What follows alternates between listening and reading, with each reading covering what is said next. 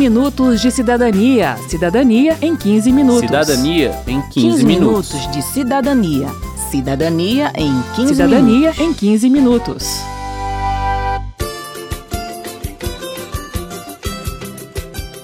Sabe aquela piada que diz que a peça que mais causa problemas no computador é aquela que fica entre a cadeira e a tela?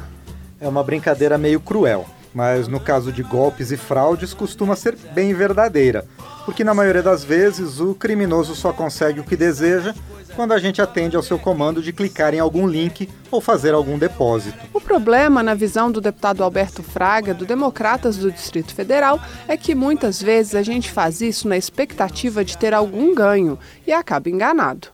Aí nós podemos citar os bilhetes de loterias premiados, aquelas coisas que as pessoas, tentando lucrar ou levar vantagem fácil, acabava caindo no conto do vigário. Hoje, com a, a existência das redes sociais, isso vem se tornando cada dia mais frequente mais comum, porque as pessoas também, pensando em levar vantagem, acaba fornecendo seus dados, acaba fazendo depósito de forma precipitada e a pessoa depois fica a ver navios. Bem, nesta edição do 15 Minutos de Cidadania, você vai aprender várias formas de se proteger de golpes e fraudes, especialmente os praticados pela internet. Eu sou Márcio Aquilissardi. E eu sou Verônica Lima. E malandro é malandro, mané, mané. Malandro é Voltando à piadinha. O que ela sugere é que se a gente deixar a curiosidade e a ganância de lado um pouquinho para analisar a mensagem recebida com cuidado, é possível identificar e evitar as pegadinhas. E é isso que vamos fazer aqui, te dar dicas para encontrar os indícios de fraude. A primeira dica é do consultor de ciência e tecnologia da Câmara, Cláudio Nazareno. Ao receber um e-mail, SMS, mensagem de rede social ou de aplicativo de mensagem instantânea, veja se você reconhece o número ou o nome da pessoa que enviou. Se não é de alguém que você conheça e a mensagem traz arquivos anexos ou solicita informações pessoais ou transferências de dinheiro, desconfie, pois pode ser golpe. Mesmo que você conheça a pessoa, é bom desconfiar do conteúdo. Segundo Nazareno, o perfil do seu amigo pode ter sido roubado e aquela mensagem pode não ter sido enviada por ele. Desconfie quando um amigo seu lhe manda uma mensagem solicitando dinheiro porque está em apuros. Se ele mandar alguma coisa assim pela mensagem instantânea, ligue para o seu amigo e pergunte se isso é verdade mesmo, se isso ocorreu. Desconfie também de mensagens sem sentido, com teor de urgência, com erros ortográficos ou com conteúdo fora de contexto. Por exemplo, se você receber um SMS ou e-mail dizendo que ganhou um prêmio de um banco, loja ou emissora de TV, mas não é cliente do banco, nem da loja e nem se inscreveu no concurso da TV, pode ter certeza de que é golpe. Por isso, não clique no link enviado pela mensagem. Se clicar, você vai ser direcionado para uma página falsa, feita pelo criminoso para tentar obter seus dados pessoais. Ah, e não custa lembrar que, em geral, órgãos governamentais como a Receita Federal não enviam e-mail, SMS ou carta solicitando dados pessoais do cidadão. Evite também digitar dados pessoais em computadores de uso público, como LAN houses, pois você não sabe se estão bem protegidos ou não. ambição e a maldade estão matando a humanidade. A barra da Lucifer é o salve-se quem puder. Márcio, você conhece aquele ditado: quando a esmola é grande, o santo desconfia? Conheço, conheço bem. Pois é, essa é mais uma regra de ouro para se proteger de golpes e fraudes. Desconfie de promoções boas demais, descontos grandes demais. Segundo Cláudio Nazareno, preços muito baixos são uma forma de atrair a vítima. E aqui vale a mesma dica de analisar quem enviou a mensagem e o link em si. Se é um banco, conseguir identificar que vem www.banco.com.br. É importante ver o .br né, no link, porque o .br indica que o site é no Brasil e não é um site internacional de algum país desconhecido. E também tentar identificar a marca, né? Se a pessoa está te mandando um, uma oferta de uma loja que você conhece, verificar que aquele site www é daquela loja que você conhece. E aí é necessário necessário conferir letra por letra, pois em geral o criminoso cria o site falso com um nome muito parecido ao verdadeiro, com apenas uma letra a mais ou a menos ou uma letra duplicada. Mas o melhor mesmo é digitar na barra de navegação o nome do site da empresa que em tese está fazendo a promoção e procurar pela oferta no site oficial. E fazer isso em um computador seguro, protegido por antivírus ou outros softwares de proteção. Isso porque, num tipo de fraude mais elaborada, o criminoso pode invadir o seu computador e alterar o mecanismo chamado de DNS, que traduz o nome de um site para um número de IP. Quem explica é o delegado Jean Carlos Zuliani, chefe da Delegacia Especial de Repressão aos Crimes Cibernéticos de Brasília. Brasília. Então você digita lá, por exemplo, www.bancotal.com.br e ele vai converter para um IP que não é o verdadeiro do banco e ele acaba te jogando para uma página falsa que o próprio criminoso criou.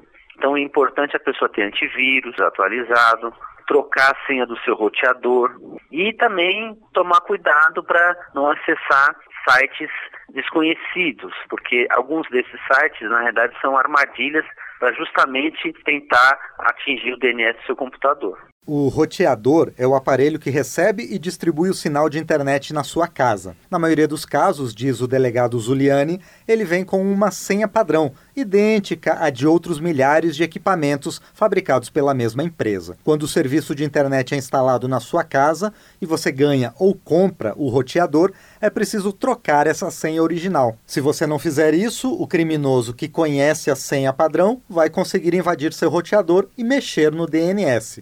Portanto, troque a senha do roteador. Além de procurar indicativos de que o site ou a mensagem é verdadeiro, vale a pena atentar para as práticas das empresas tradicionais e legalizadas. Segundo o delegado Zuliani, têm sido comuns os golpes em que a vítima recebe por e-mail um boleto ou a orientação para que faça um depósito em conta para efetuar a compra. Mas as grandes lojas de comércio eletrônico não mandam boletos por e-mail, eles são gerados no próprio site. O delegado dá o exemplo de como a fraude acontece acontece? A pessoa começa a negociar e de repente recebe um e-mail dizendo que a compra foi concluída e quando a gente vai ver, aquele e-mail que mandou aquela informação ele é falso, entendeu? Uhum. Se você está num site oficial de uma loja tradicional, você vai gerar o boleto ali. Se você recebe um boleto por e-mail, aí você já tem que começar a desconfiar. O mesmo cuidado vale para depósito em conta. Em geral, as empresas não trabalham com essa opção mas se for o caso, você deve verificar se a conta fornecida está no nome da empresa. Conta em nome de pessoa física pode ser indicativo de golpe. Na dúvida, não pague o boleto nem faça o depósito. Você pode pesquisar sobre a empresa em sites de reclamações para conhecer o histórico dela ou saber se é falsa. Caso desconfie de golpe, você pode fazer a denúncia para a Polícia Civil pelo 197. Quero saber. Quero saber. Ouça agora as respostas e dicas do delegado Jean Carlos Zuliani, chefe da Delegacia Especial de Repressão aos Crimes Cibernéticos, para as perguntas e relatos dos cidadãos que conversaram com a gente na rodoviária de Brasília. Luanda, como se portar, qual atitude tem que ter quando a gente for sofrer né, um tipo de golpe? Olha, se for um golpe pela internet, a pessoa tem que colher o máximo de informações possíveis, por exemplo, se ela comprou uma coisa num site que não existe, copiar o link do site que fica em cima, não é que www, assim, copiar ali inteirinho, é, anotar a conta, o número da conta bancária para onde o criminoso pediu para fazer o depósito, não é? E juntar todos os documentos necessários para a gente fazer o registro da ocorrência, um eventual telefone que o criminoso passou para a vítima. Então, a, a grande dica é se cercar de todos os documentos necessários para vir registrar a ocorrência. Rafael, eu vejo na barra de endereços se o site é seguro e vejo alguns comentários de, de usuários ou de compradores do site. É só isso é o suficiente para eu achar que eu estou seguro? Olha, a questão do cadeado, é o HTTPS, é, alguns criminosos eles contratam um serviço de hospedagem de sites com esse módulo de segurança. Então, o fato de ter o cadeado não é 100% segurança que você está tratando com uma pessoa séria. Yuri. Eu gostaria de saber se usando o aplicativo no celular é bem mais seguro que entrando no, no navegador, né, digitando um site do banco. Sim, porque o aplicativo na realidade é uma ferramenta desenvolvida pelo banco, não é? E ele tem mais segurança do que você digitar o site do banco na URL ali do site. É mais seguro sim. Se, por exemplo, você digitar banco tal e o teu DNS foi violado, você vai ser direcionado para um banco falso. Então, pelo aplicativo é mais seguro. Francisca Maria. Eu estava no serviço, o telefone tocou. Aí era uma moça falando que estava desesperada. Aí, mamãe, eu, eu me pegaram e aí disse que se a senhora não botar o dinheiro, vão me matar. Eu falei, não, meu filho, pode fazer o seguinte, pode matar, porque eu não tenho nenhuma filha. Aí desligaram. E se você tivesse uma filha?